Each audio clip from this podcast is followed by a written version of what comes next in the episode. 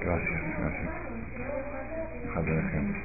Buenas tardes, hoy día miércoles 11 de Sivan 5769.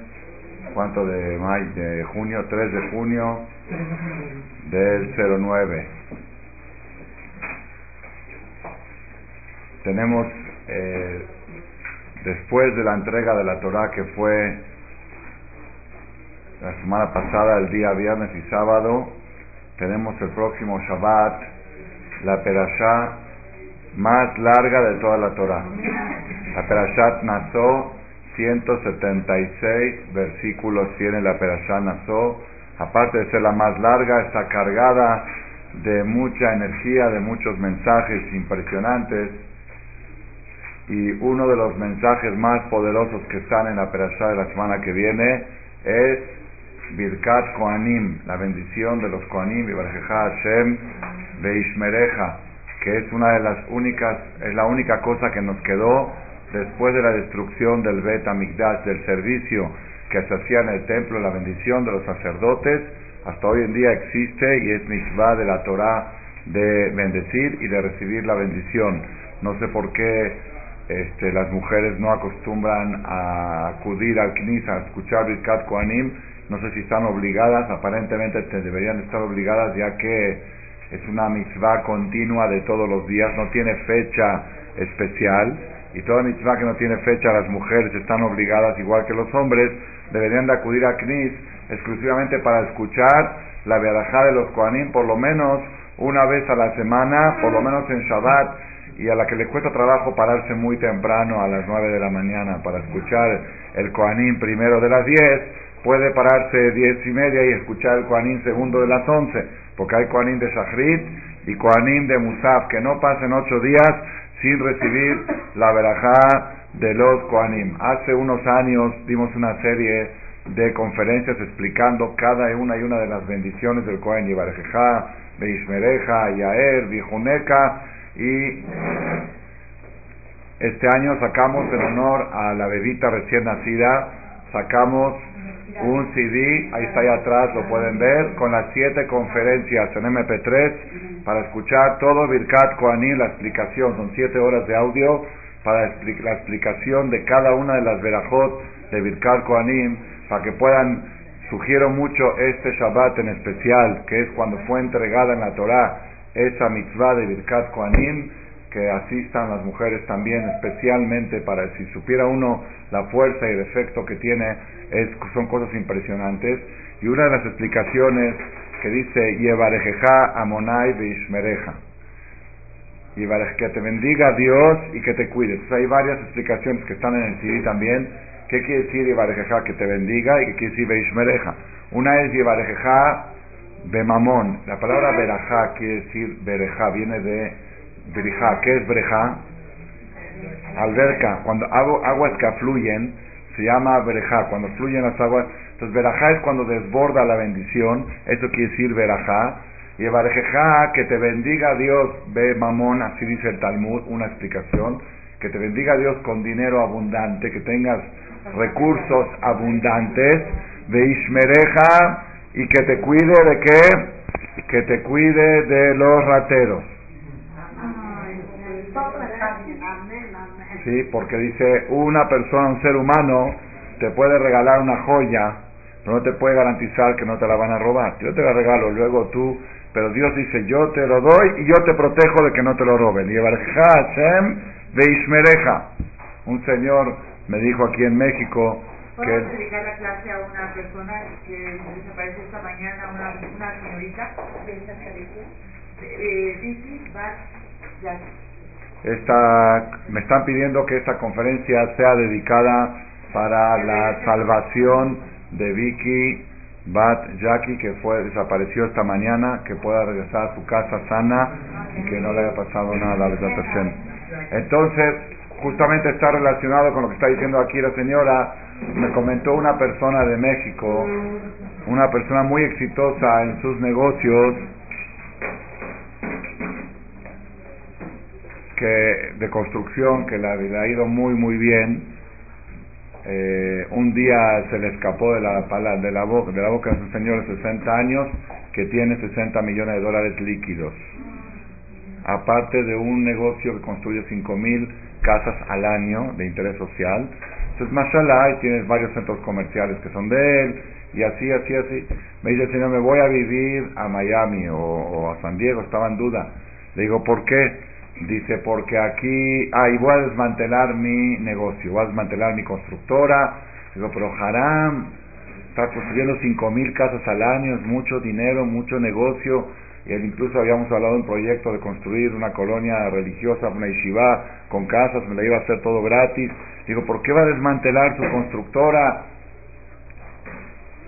Dice, porque aquí en este país no se puede disfrutar de la riqueza de uno voy a, la, voy a un negocio a comprar un coche nuevo porque tengo dinero y quiero comprarme mejor coche. Digo, no, si me ven con este me van a secuestrar. Entonces, uno más bajo. Este está demasiado llamativo. Este color no. Este, entonces, ¿para qué quiero el dinero? Para comer carne y pescado y pollo ya tengo.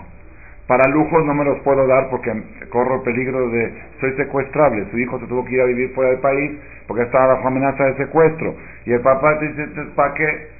Entonces, Hashem, que te bendiga Dios con dinero, deja y que te lo cuide y que te cuide a ti que tienes ese dinero.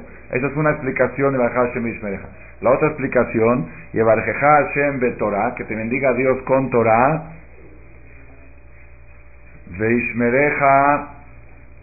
mi y que te proteja del Yetzerara. Porque siempre cuando una persona tiene influencia espiritual positiva, se le despierta el Yetzirah, como pasó con los judíos que recibieron la Torah y en menos de 40 días hicieron el becerro de oro. Entonces, que te bendiga Dios con espiritualidad y que te proteja del Yetzirah que se encela cuando una persona le está entrando fuerte a la religión, el Yetzirah le quiere meter esto, entonces que te cuide Hashem de que el Yetzirah no te frene esa influencia positiva de Torah. Esa es la segunda explicación. La tercera explicación es muy rara, pero está en Midrash Hashem Bebanim, que te bendiga Dios con hijos. Como dijimos, como alberca, Bebanim. Beishmereja Bebanot, así dice. Y que te cuide con hijas. Que te bendiga con hijos y que te cuide con hijas. No sé. No sé qué quiere decir. Ok. No sé si quiere decir que te cuide de que no tengas hijas o quiere decir que las hijas, que no, seguramente quiere decir que las hijas requieren más cuidado que los hijos.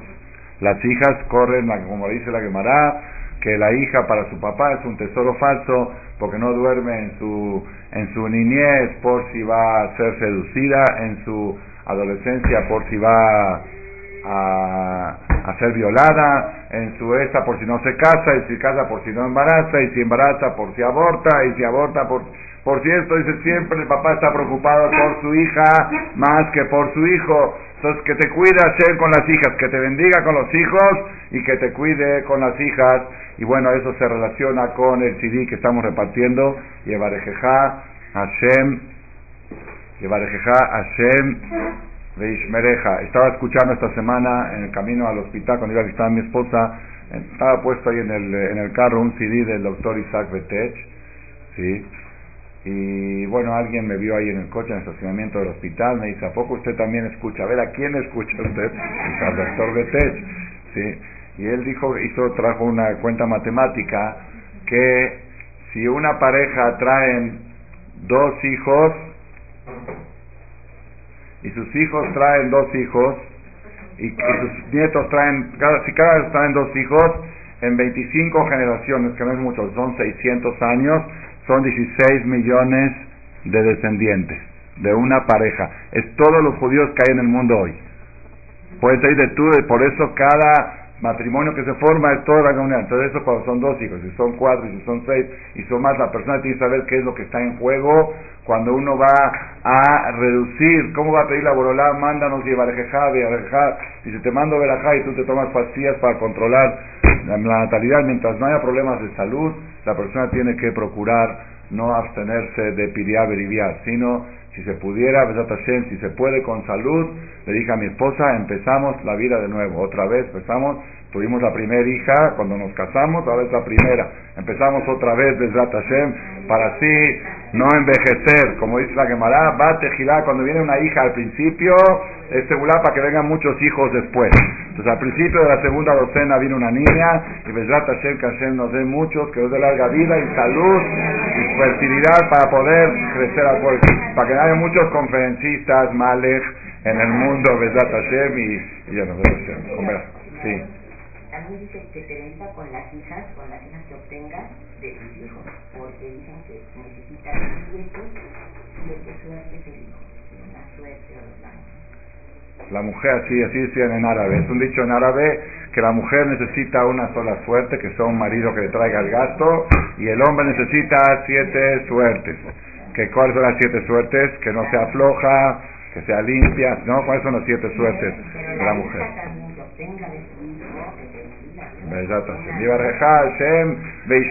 Que se les cumpla a ustedes la verajá de los Koanim con todas los pirushim. Hay otro pirush que me olvidó decirlo, Yevarejeja Hashem, que te bendiga Hashem, Beishmereja Meainara, que te cuide de la Ainara. Y esto está totalmente basado porque en esta perashá se cuenta la inauguración del primer santuario y dijo, así está de Midrash San Jumal, que lo quiera ver, eh, inciso 17, Midrash San Jumá, Perashat Naso, Midrash del Talmud hace dos mil años, en Perashat Naso, inciso 17, lo acabo de, corroborar, dice, ¿por qué está Birkat Koanim en esta Perashat? Porque esta Perashat va a contar la inauguración del templo. Dijo Dios, cuando entregué la Torah, la entregué con mucho ruido, mucho, mucho ruido en el mundo, todo el mundo se enteró de la entrega de la Torah y le pegó el mal de ojo y no duró 40 días las tablas de la ley.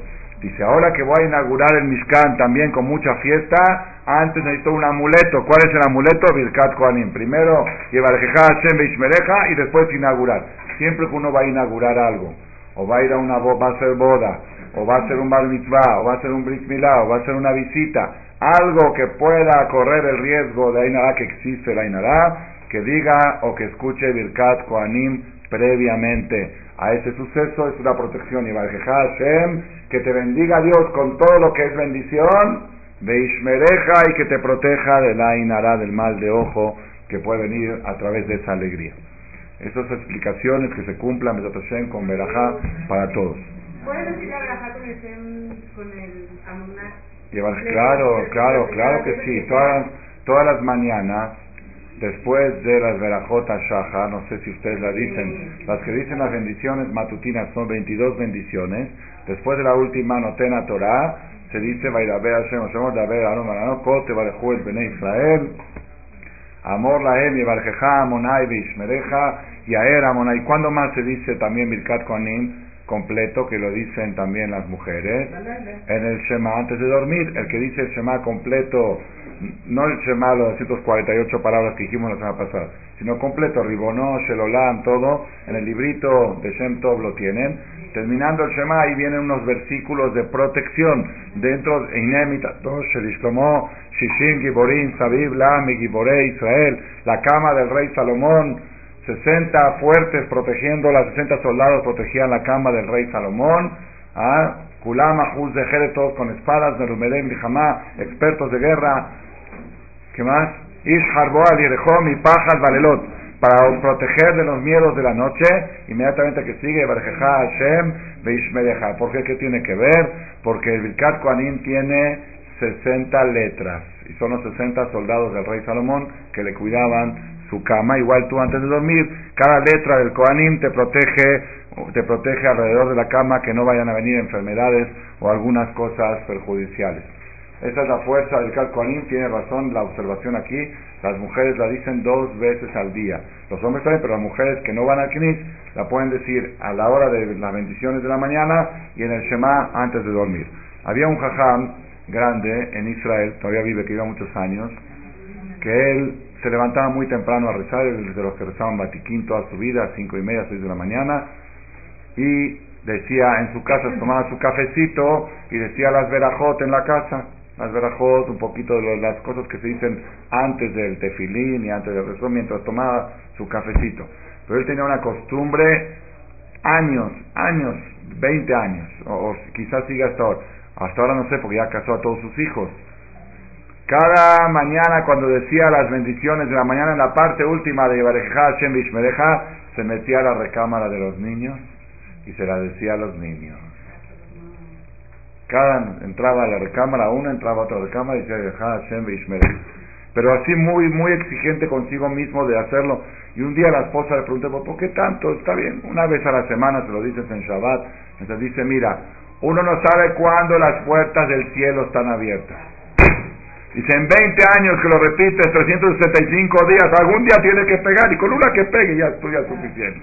Entonces esta es la insistencia y eso me, fastidia a veces un poco con mi esposa, porque cada vez que digo el quería la noche, ya estoy cansadísimo, estoy por cayéndome del sueño, y estoy diciendo, Inemita, todo y me dice, vete a la cama a los niños a decirme, dije, déjame, ya me estoy por dormir, estoy con pijama, y a veces me jala y dice, vamos a decirles, me deja a los niños, pues la verdad, sí, sí es mucho lujo, eh, digo, me estoy autocriticando, es mucho lujo prescindir de esa oportunidad de bendecir a los hijos cuando son chiquitos, con la bendición más grande que hay en la Torah, y Monai Beishmereja. Entonces, en la mañana, cuando te paras a las 5 de la mañana para preparar todo lo de la casa, ¿verdad? Las señoras se paran a esa hora y los niños están dormidos, entras al cuarto y dices, y en la noche, cuando antes ya está dormir, que ahí sí están los niños dormidos y tú despiertas, también es una oportunidad para hacerlo por lo menos una vez al día. Rabotai, nosotros estamos a pocos días después, ¿alguien va a preguntar algo? Pocos días, a ver qué quería preguntar. ¿Cómo dice cómo? Cuando los niños dormidos, sí, los niños en la cama dormidos y uno se acerca con su libro que está diciendo el Shema, el librito o la verajón de la mañana, se acerca uno y dice, Israel, amor laem, y Barejeja Adonai Bishmereja, y Aera Adonai Paná Beleja Vijuneca, Isa Adonai Paná Beleja Viasem Leja Shalom, Besamuel Shemi al Bene Israel Bañá y agreguen con todas las explicaciones que da el en el MP3 en las 7 horas de la conferencia, que se recaigan sobre mis hijos. Porque uno no sabe las explicaciones de la Berajal Koanim. Con todas las explicaciones que hay en la Torah y que están explicadas por el en los CDs, todas que recaigan sobre mis hijos en esta, en esta Berajá.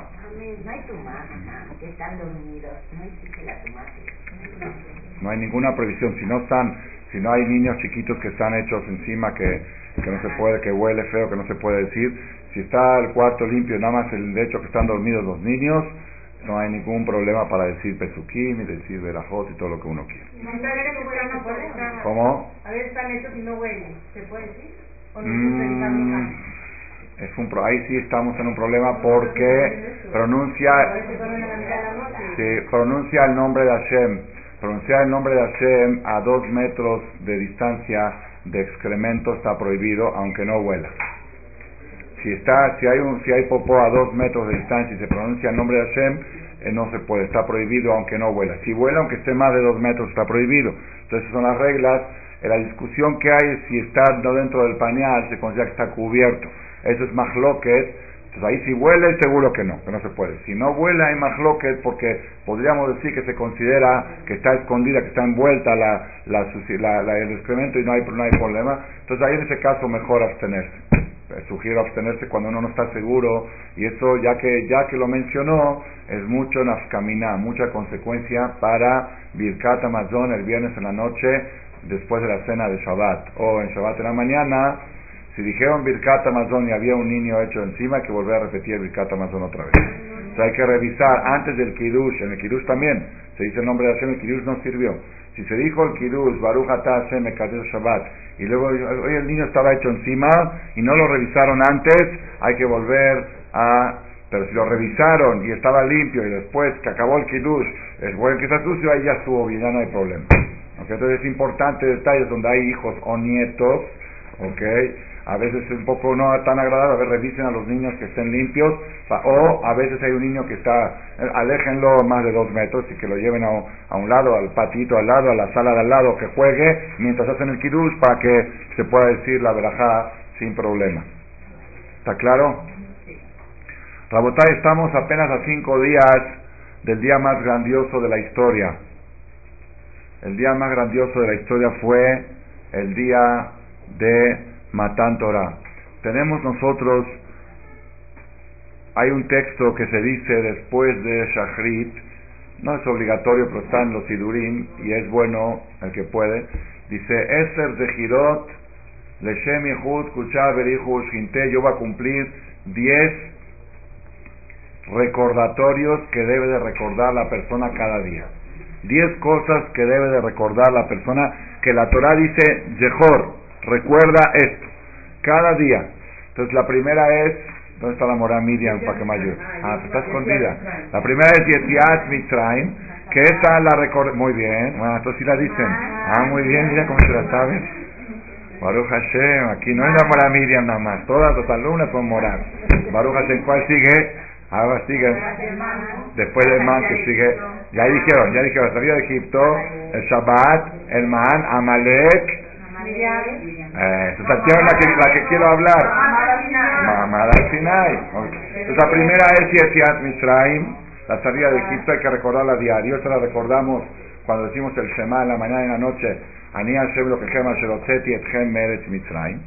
La otra es el Shabbat, hay que recordar todos los días el Shabbat, Zahor et Yom Shabbat.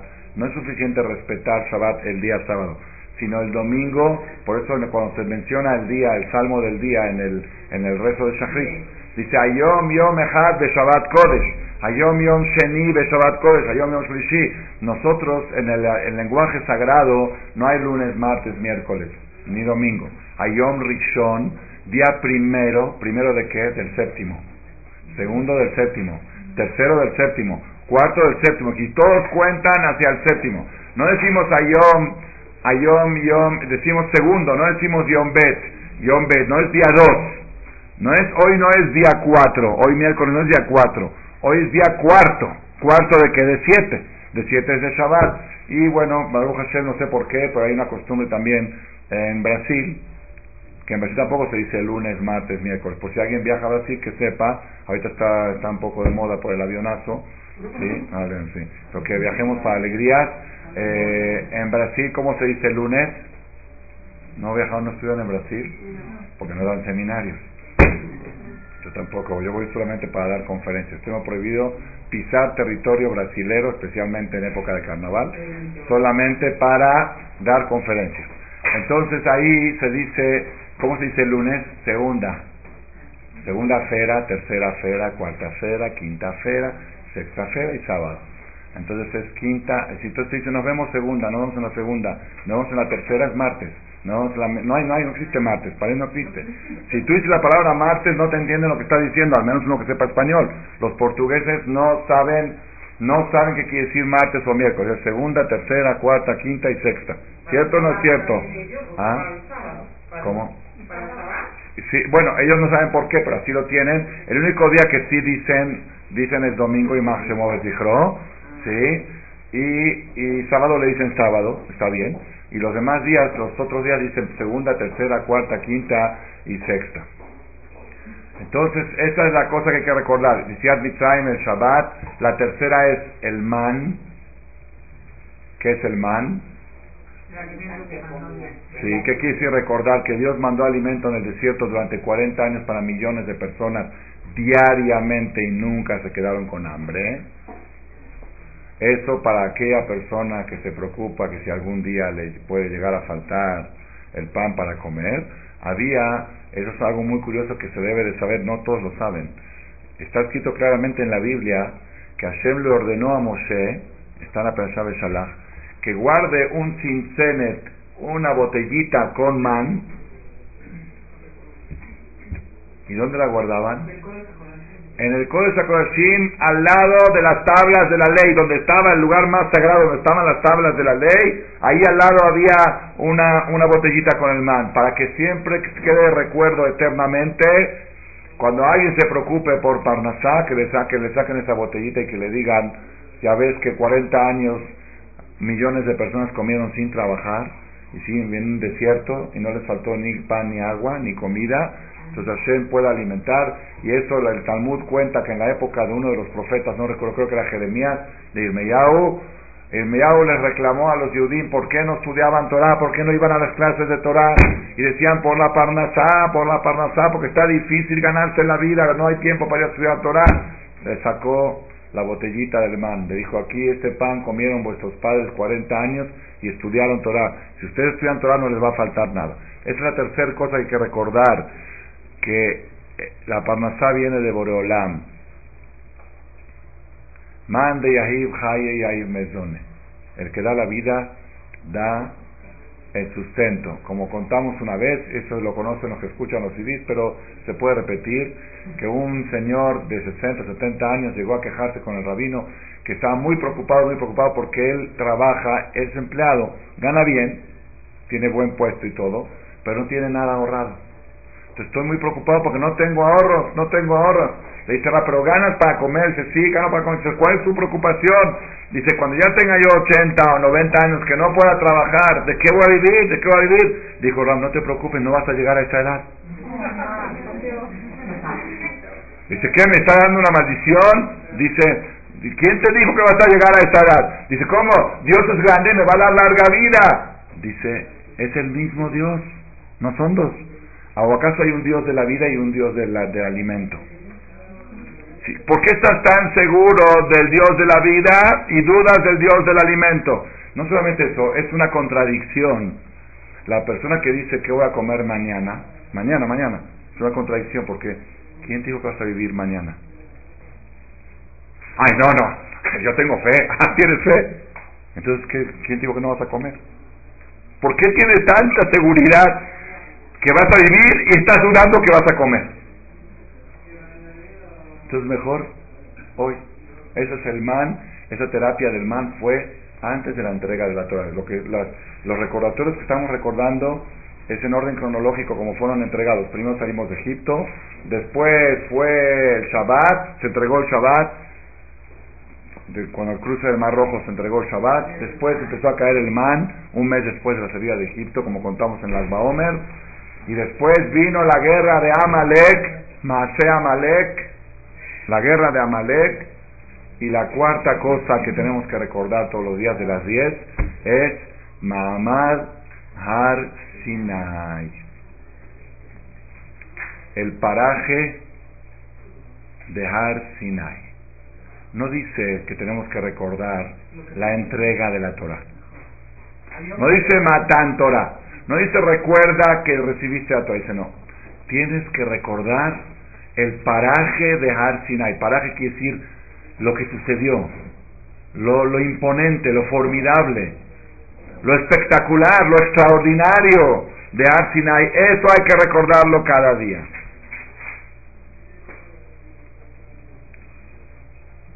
Entonces, por eso decidí, hoy que estamos unos días después de Mahamad Har Sinai, hablar de este tema que tenemos que cumplir con esta mitzvah de recordar el paraje de Har Sinai. Entonces quiero explicar un poco del, texto, del la escena. La palabra Mahamad es el paraje, exactamente. Y paraje es una palabra autorizada por la Real Academia Española, ya lo chequé. Paraje, paraje es una, es una, es un Mahamad, una, cuando hubo, ¿cómo? Un evento, cuando hubo un evento impresionante, eso se llama un paraje sucedió algo impresionante, que estaban millones de personas reunidas y pasó tal y cual cosa, se llama un paraje, esa es su situación, se llama Amad Har Sinai. Seis faltan. A ver, a ver, Shabbat, Amad, ah, razón. Cinco, y faltan otras cinco, pero, pero ya me voy a tener acá porque estamos en el orden cronológico y ahora llegamos a Mahamad Har Sinai. Cuando lleguemos a la fecha cronológicamente de las otras que siguen, vamos a hablar Mashixifa, Juan de Israel, Mashatzubalako, Bilam. ¿Qué más? No, esa es la última. No, la última es Yehiat Yerushalayim, una antes. Cuando vayamos viendo con la esperación, probablemente sigamos mencionando las otras cinco, pero hoy llegamos a la quinta. La quinta cosa hay que recordar diario en orden cronológico como fue sucediendo es el paraje de Har Sinai. En el paraje de Har Sinai dice la Torah, la Biblia en Deuteronomio, en Devarim. Ya fe, ya fe, ya fe, ya fe, ya fe, mora, ya fe. Dice, voy a leer dos. Una dice así.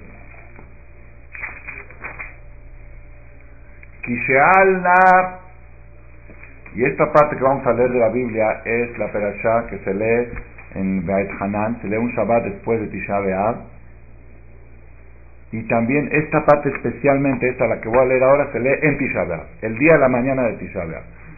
Nunca entendí que tiene que ver eso con Tisha B'Av. Yo creo que viene a decir que si el pueblo de Israel cumplirían esto, no habría Tisha B'Av. Dice.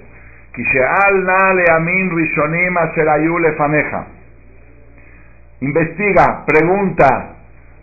Estoy leyendo Deuteronomio 4, versículo 32, por si alguien quiere ver la referencia luego.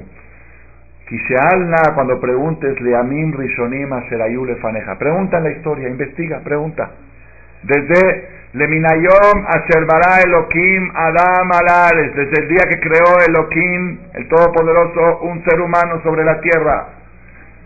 Ulmixea Samaim, de un extremo del cielo hasta el otro extremo de la, del cielo. Busca, pregunta, investiga.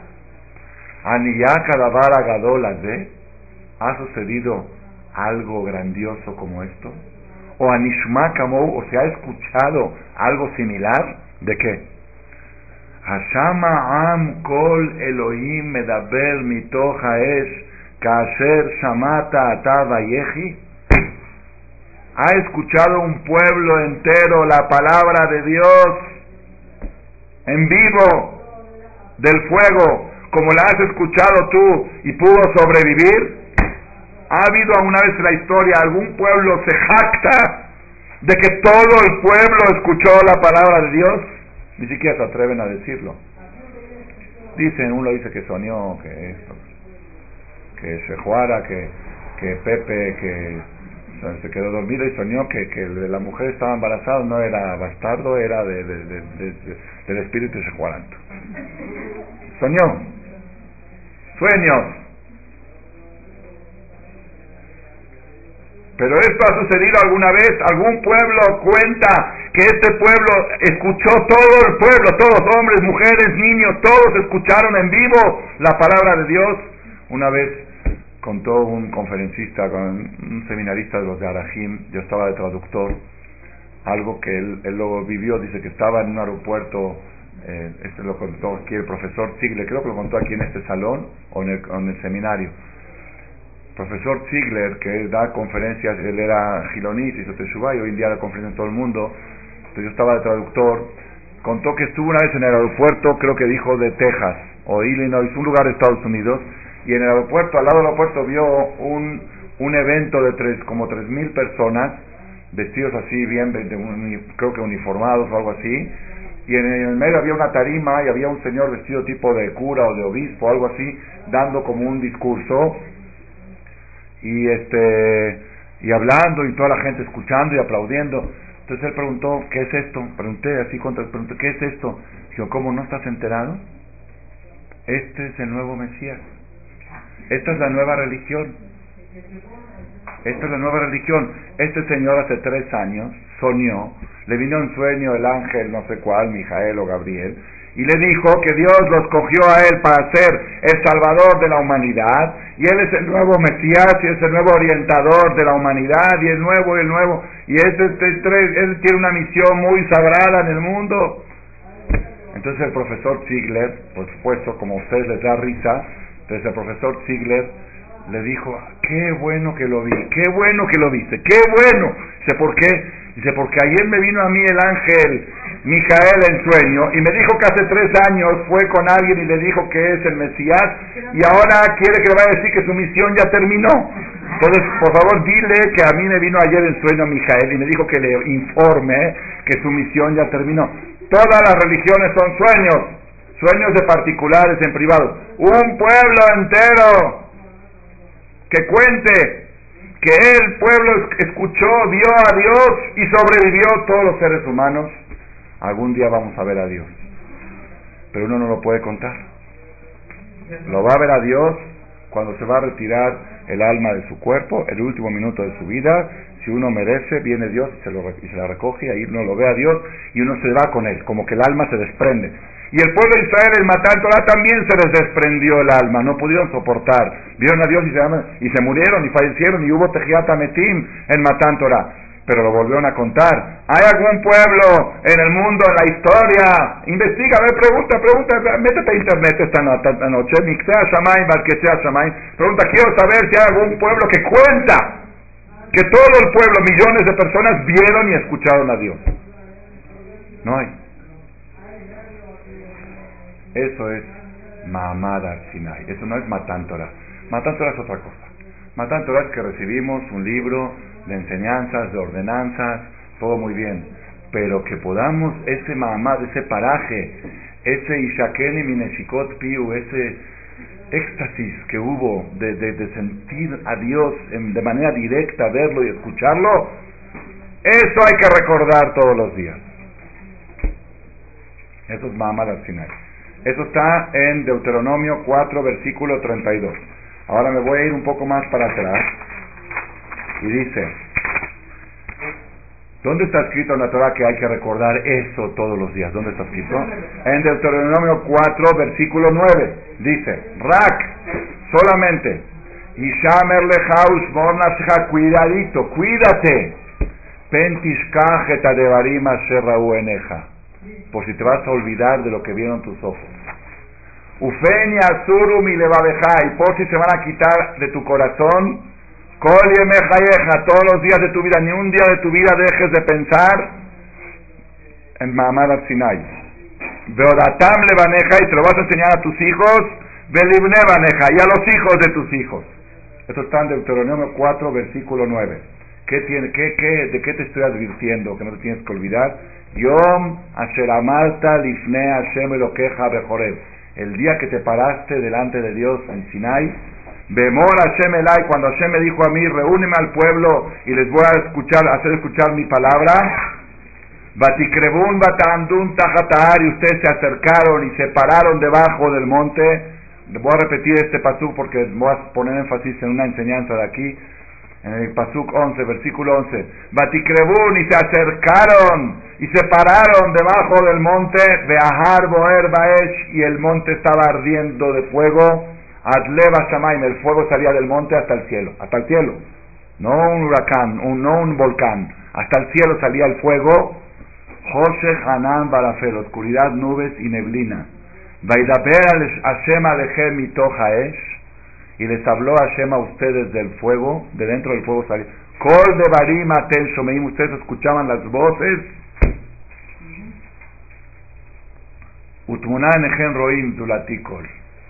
Entonces, esto está escrito en la Torah, en Deuteronomio, que hay cuidadito con olvidarte lo que vieron tus ojos y que no se aparte de tu corazón y se lo enseñas a tu hijo y a tu nieto todos los días de tu vida, ese paraje de Ar Sinai. Esto es lo que tenemos que recordar todos los días. Es llama Mahamad Ar Sinai.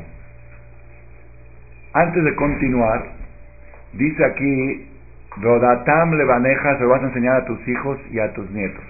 Cuenta la Gemara en Masejet Kidushin, dice así, Amar Rabbi está en el Talmud, pero está en el Talmud, Berajot, Berajot 21, Kafale Hamud Bet, columna 2, dice así. Y también en Kirushin, hoja 30, columna 1. Tania, Bodatam levaneja belibne baneja. Se lo vas a enseñar a tus hijos y a los hijos de tus hijos. Lo marlach para decirte a ti. Kola melamedet ben benot Torah. Todo el que le enseña Torah al hijo de su hijo, a su nieto. Maale alaba le considera al Pasuk como si fuera que la recibió de Arsinai.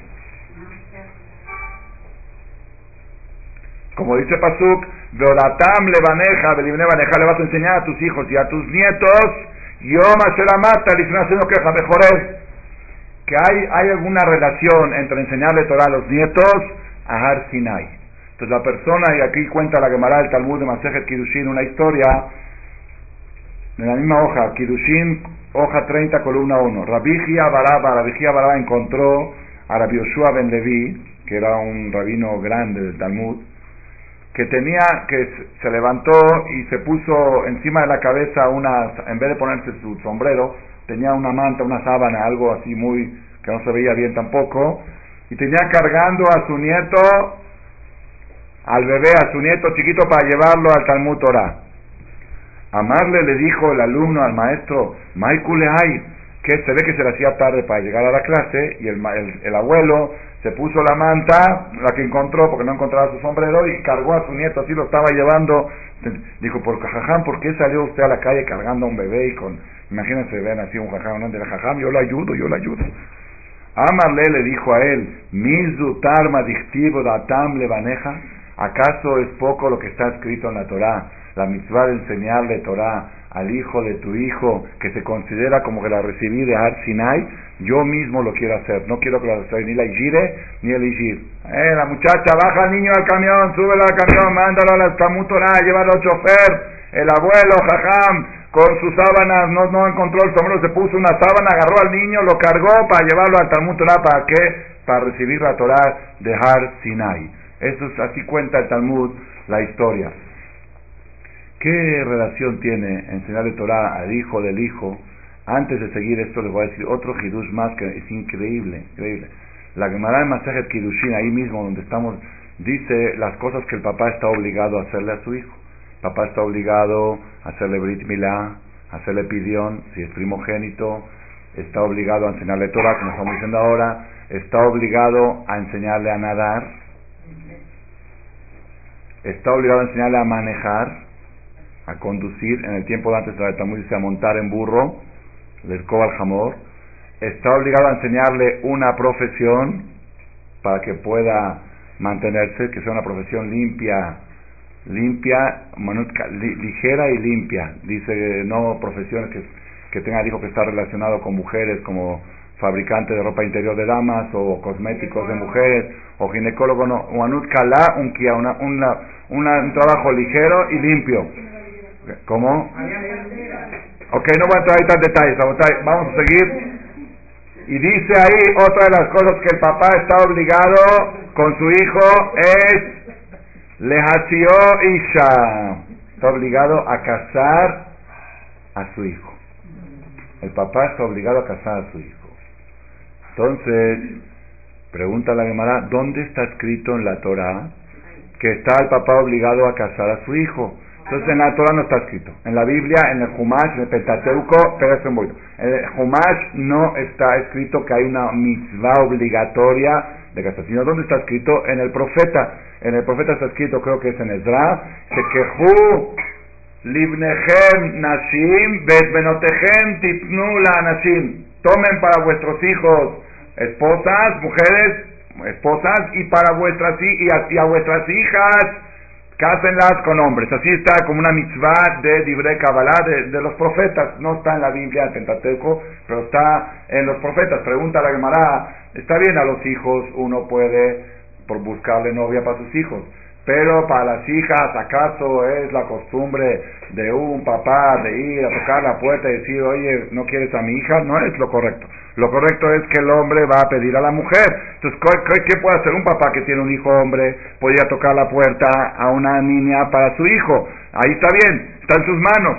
Pero cuando uno tiene una hija, no es lo correcto y no es lo normal. Lo normal es que el hombre pida a la mujer. Entonces, ¿cómo va a ir? ¿Cómo dice atrás? Está obligado el papá a casar a su hija hasta que se la vengan a pedir. ¿Cómo está obligado a casar? Dice la Gemara, aquí se refiere que la debe de vestir guapa dice, debe de invertir en su hija soltera, que de a Lea Bajurim, para que los muchachos la quieran. Esa es la obligación del papá de casar a su hija, es vestirla de manera adecuada para que sea atractiva y que le toquen la puerta. Pero en el caso del hombre, la obligación del papá es tocar puertas para ver, oye, no quieres a mí, quiero a tu hija para mi hijo. Esa es la obligación del papá. El, el Talmud Babli dice que en el Pentateuco no hay referencia esto, nada más está en, el, en los Nevim. Pero el Talmud Yerushalmi, que es también parte del Talmud que fue escrito en Jerusalén, dice no.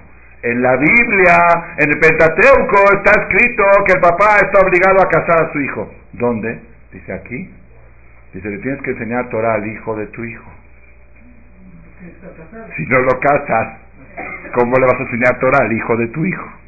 Para que la Torah pueda sentirse de Har es la condición enseñarle Torah al hijo de tu hijo. Para que puedas enseñar Torah al hijo de tu hijo, tienes que casar a tu hijo. Entonces ahí está incluido el que si cada vez que papá mete a su hijo a la jupa, se está preparando para recibir la Torah de Arsinai. ¿Por qué? Porque este hijo que se va a casar va a traer un hijo y yo le voy a poder enseñar Torah a mi nieto y a través de eso estoy haciendo la tamble baneja, belimne baneja. ¿Estamos de acuerdo?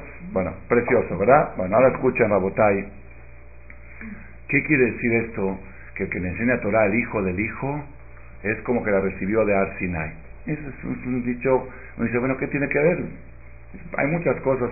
Escuchen qué precioso una cosa que pasó aquí en México y cómo Hashem me ayudó a relacionarla luego, luego.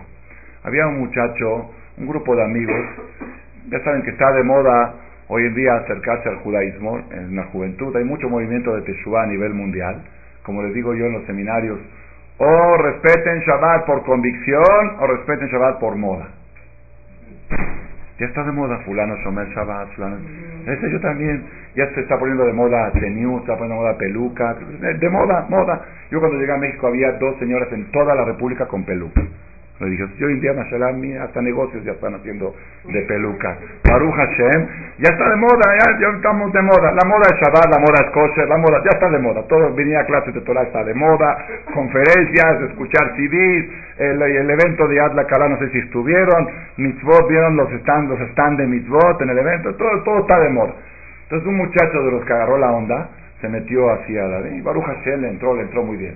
Pero tenía un amigo que era Iris, que es un poco así más intelectual y más difícil, de menos tradición, y estaban tratando de jalarlo y no, no podían, no podían. Decía, vamos a un seminario del, doctor Betés, de Rabia No, a mí yo no, esas cosas, no, yo no creo en la Torah, yo, ¿quién, eso, puede ser que Moshe era un hombre muy inteligente, pero, pero que, el que quiera hacerle caso a Moisés, que le haga. Decía, no es Moisés, esto es de Dios, y Dios, no, ¿quién dijo Dios como Dios? ¿Quién dijo, ¿Quién dijo que es de Dios? Bueno, vamos al seminario y ahí te demuestran con pruebas irrefutables que la Torah es de Dios. El doctor BTS tiene todo un sistema, es, a eso se dedican los seminarios científicos, a demostrar científicamente que esta Torah no la pudo haber escrito un ser humano, por más inteligente que sea. Entonces vamos al seminario, que no, que sí, que sí, que no. Bueno, no lo podían convencer, al final dijo, vamos a una clase a todos lo llevaron a Toba y Concordia 73, una clase. Eh, ¿Te gustó la clase? Sí, está muy bonito, habla muy bonito, el jajam habla muy bonito, pero hasta ahí nomás. Yo déjame mi vida, pero la palabra de Dios, no, la palabra de Dios, esta es la palabra de Moisés. Moisés, que el que le quiera hacer caso, que le haga caso. Yo, y así, a la segunda, a la tercera vez que lo llevaron a una clase de todo, le dijeron, ¿ya te convenciste? ¿Te quieres apuntar para el seminario? Dice, ya no necesito ir al seminario. Ya estoy seguro que la Torah no la pudo haber escrito un ser humano. No necesito el seminario. Hoy lo comprobé y ya acepto todo esto como verdad. Dice, ¿qué, qué pasó? Dice, ahí, ahí en Topre, si llegaste tarde a la clase, ni la escuchaste. Dice, no, no, no, justamente porque llegué tarde, no me metí a la clase del doctor. Y entonces, ¿qué te convenciste? Dice, vi en una mesa sentado abuelo, hijo y nieto estudiando la misma Gemara. Era el señor Moisés Janono con su hijo y con su nieto. Estaban sentados estudiando la misma hoja de Gemara juntos en Jabrutá. Dice, una, un estudio que lo puede estudiar tres generaciones simultáneamente juntos, estudiar lo mismo, tiene que ser verdad. Una cosa mentira no puede pasar a tercera generación. Lo mismo, lo mismo, a ver, que se siente un papá científico, un papá doctor, a estudiar con su hijo, lo mismo, y con el nieto. Quiero decir, ¿sabes qué, abuelo? Eso, eso, en tus tiempos. Ahorita ya estamos, es otra onda, ¿no? ¿Qué me estás diciendo ahora?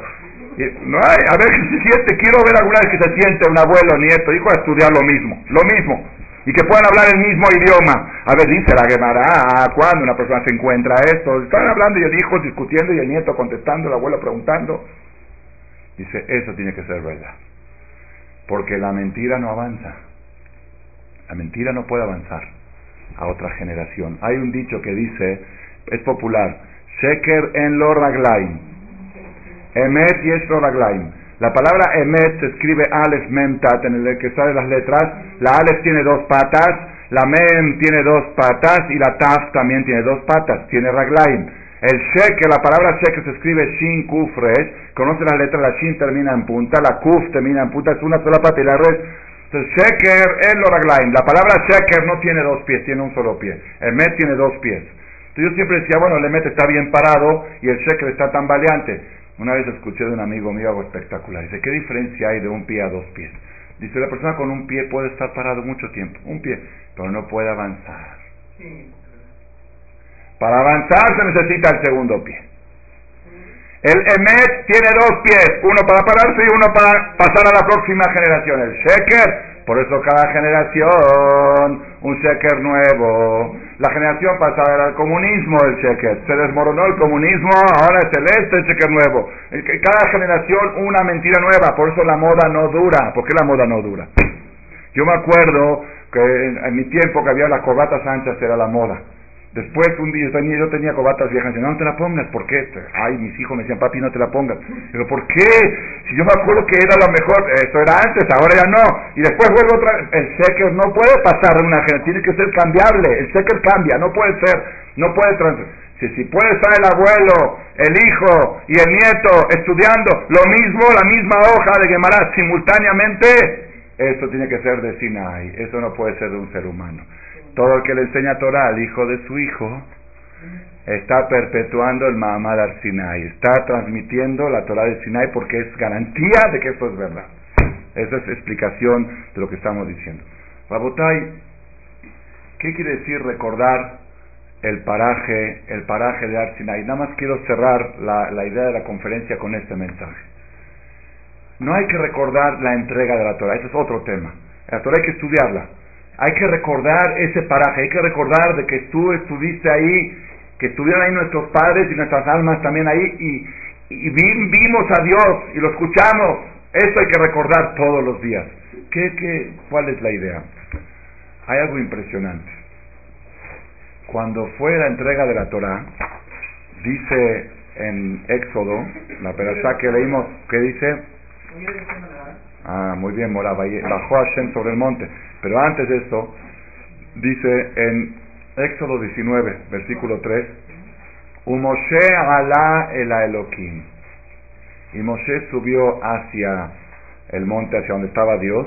Vaikra el Hashem minaar lemor y le llamó a Hashem desde el monte diciendo, entonces Moshe subió al monte. Dice aquí el Zohar, fuente máxima de la Kabbalah, sobre este pasuk, el Zohar a Nigle. Nigle que sí es un Zohar que podemos entender, no es Zohar profundo. Dice así, de aquí aprendemos, de primero dice, dichoso de Moshe que tuvo este cabot, este honor. Dice, las demás personas, dice fulano, ¿ya viste cómo subió? ¿Qué subió? Subió en los negocios. ¿Ya viste cómo subió? Subió en la política. ¿Ya viste cómo subió? Subió en... Pero Moshe Rabenu, ¿ya viste cómo subió? Subió a Sinai. Dice, dichoso el hombre que la Torah pueda atestiguar sobre él que a dónde subió, no subió en la política, no subió en la economía, subió a la Arsina subió a Dios.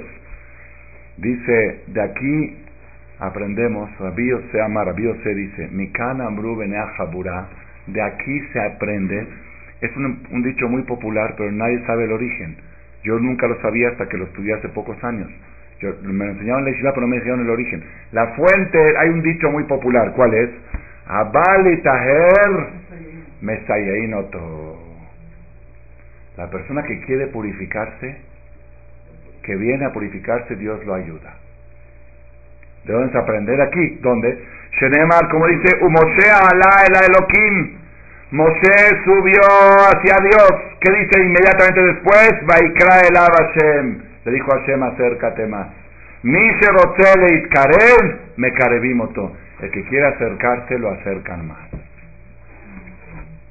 Quiere decir que si Moshe no hubiera hecho el intento, si Moshe hubiera dicho, yo quién soy, yo soy humilde, o sea, Anam, Mikol Adam, yo voy a subir a la montaña, al monte a, hablar con Dios, no, pues que vaya otro. Si Moshe hubiera dicho así, la historia hubiera cambiado. Moshe se inspiró, dijo, yo voy a subir a hablar con Dios. Se acercó un poco, dijo, ah, ¿tú quieres? Ven. Abali Taer y notó. Eso es en el aspecto de Moshe Rabenu. En el aspecto del pueblo de Israel. Igual. Todo el paraje de Ar Sinai estaba proyectado, como se, como se ve de la Torah, estaba proyectado de otra manera. Y tuvo un cambio. Hashem no lo proyectó originalmente a que todo el pueblo lo oiga. Iba a subir Moshe, iba a escuchar Moshe y Moshe iba a transmitir los diez mandamientos. El tercer día de la desde que estaban ahí y Moshe les dijo, ustedes van a ser el pueblo elegido, todo lo que quieran, ¿qué dijeron el pueblo de Israel? Retonenu lirot et malkenu, queremos ver a nuestro rey. No queremos intermediarios, queremos verlo directamente. Retonenu, esa fue después. Cuando ya vieron que no podían soportar, esa después. Pero antes de matar Torah, queremos verlo a Dios. Después ya vieron que no podían soportar y dijeron, ya sabes que Moshe, mejor sube tú, va a estar mejor así, porque se murieron, tuvieron que revivir y no todos los días van a morirse a revivir. Entonces sabes que mejor tú. Pero ellos pidieron ver a Dios. Le dijo Hashem, ah, ¿me quieren ver? Ok, entonces diles que tres días se purifiquen, que se metan a la tevilá, que cambien su ropa y que hagan esto y que se abstengan de esto. Si, todos quieren ver a Hashem, necesita una purificación global de todo el pueblo y hubo tres días de preparación para poder ver a Hashem. Pero todo eso a raíz de qué? De que ellos se acercaron, que ellos lo pidieron, que ellos se inspiraron para pedir ver a Dios. Si no, la historia hubiera sido diferente. Hubiera un Moshe que subió, pero no un pueblo que vio a Dios, que escuchó a Dios. Entonces, ¿cuál es el mensaje, Rabotai? El mensaje es... Hay una, hay una canción que se canta el sábado en la noche de Eliyahu Naví, porque dicen que es probable que venga Eliyahu Naví el sábado noche, es propicio para que venga. Eliyahu Naví, Eliyahu Naví es bueno decirlo 130 veces, Eliyahu Naví Zahuletov, es segula para muchas cosas, una canción. Dentro de esa canción se cuenta quién era Eliyahu Naví en las frases de la canción, precioso, y al final termina así. Ashrem panav bajalom. Dichoso el que lo vio a Eliyahu en sueño. Ashrem senatán lo shalom vejezir lo shalom. Dichoso el que le dijo shalom a Eliyahu y le contestó shalom. Adonai evarejet amova shalom. Dios bendecirá a esta familia con shalom. El que tuvo la dicha de verlo a Eliyahu. Entonces cuando yo lo canto con mis hijos cada sábado en la noche, y últimamente estamos cantando aquí en el templo con los feligreses. Yo les pregunto, les digo, ¿a ¿alguno de ustedes se le ocurrió algún día antojarse ver a Eliau en el sueño? Yo hablo de mí, no de ustedes. Ni se nos antoja. ¿Tú ya lo viste en el sueño? Bueno, no porque es, ahí está la falla. Ahí está la falla. Estamos, empezamos derrotados.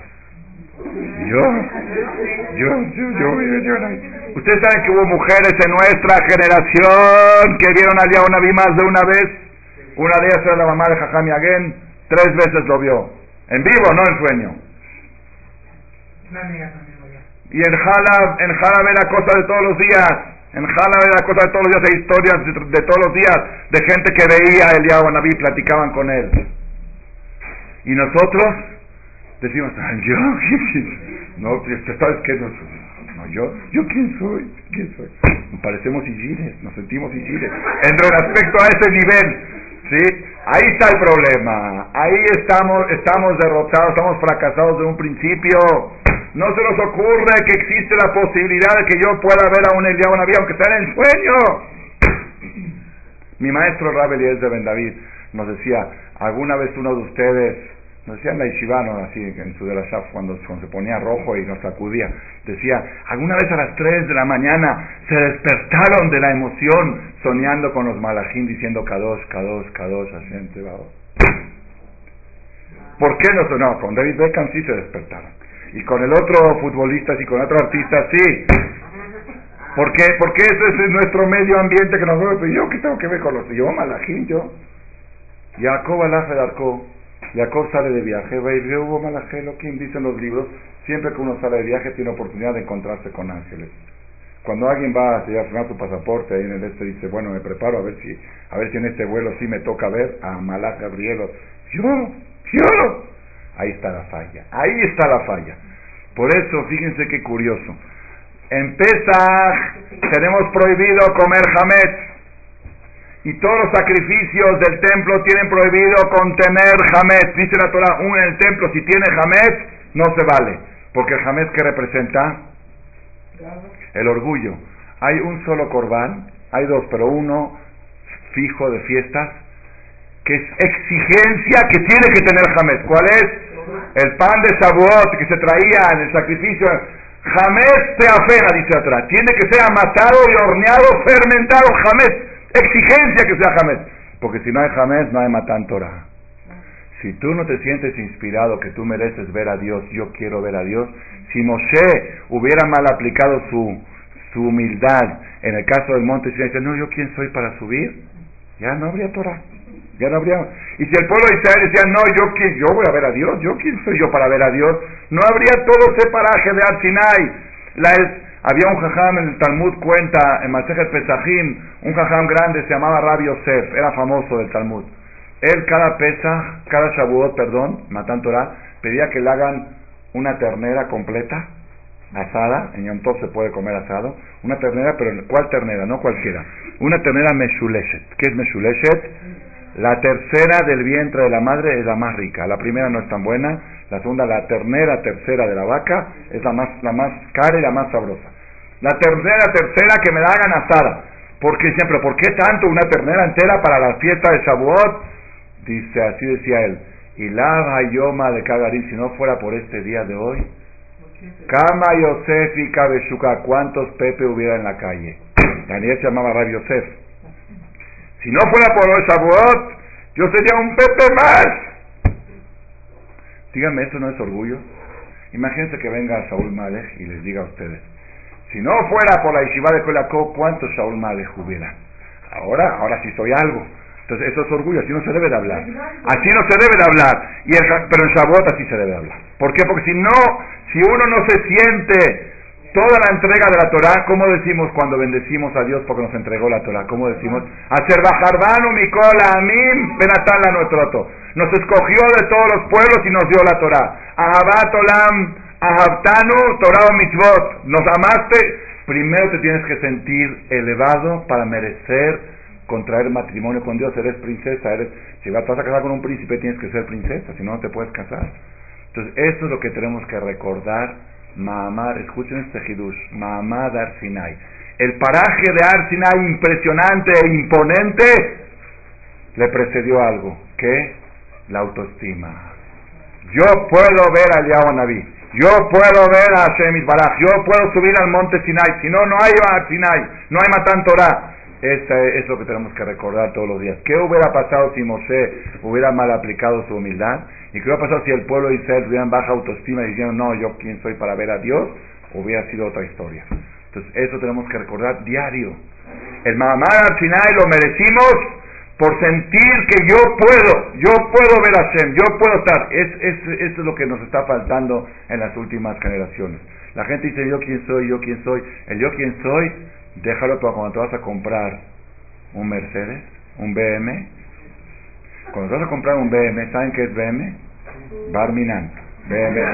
Cuando te vas a comprar un BM, yo quién soy para usar un Mercedes. Ahí, ahí, ahí usa el yo quién soy.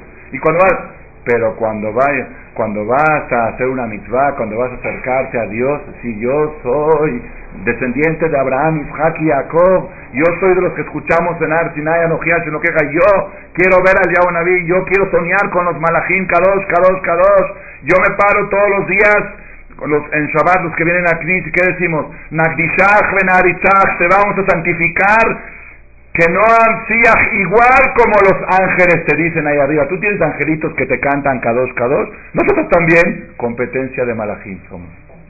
Y todos los días decimos, sí, así nos ponemos, nos paramos y decimos, eh, a ver cómo te cantan ellos, parados yo también, con los pies así, yo también. Nagdishach y yo, no sé si me han visto cuando digo Nagdishach, fíjese desde las mujeres desde arriba, hago así, porque los malajim vuelan, yo también. Yo puedo competir con los malajim, Nagdishach, Nagdishach, que no han siasto, sabe con Shaleshim, Leja, Kedusha, Vejen, Katu, Bekará, Zel, debe Amar, eso es en Shachrit, pero en Musaf, ¿saben cómo se Musaf? Al revés. Ahora ellos tienen que copiarnos a nosotros. Keter itenu leja Hashem Elokeinu malachim amonemala ima Israel que usted mata. Ellos quieren alabarlo igual que nosotros. A la hora de Musaf, ya ellos quieren ser como nosotros. En Shachrit nosotros queremos ser como ellos. Este es el pueblo de Israel, es una inspiración que llevamos en el corazón, en la mente y en, la, en los genes lo tenemos eso. Eso hay que recordarlo todos los días, Mahamad Arsinai Kashem Baraj del Zehut, de poder transmitir a nuestros hijos y a nuestros nietos ese orgullo de ser Yehudí y por medio de esto pronto que veamos el Mashiach Sidkenu. Amén.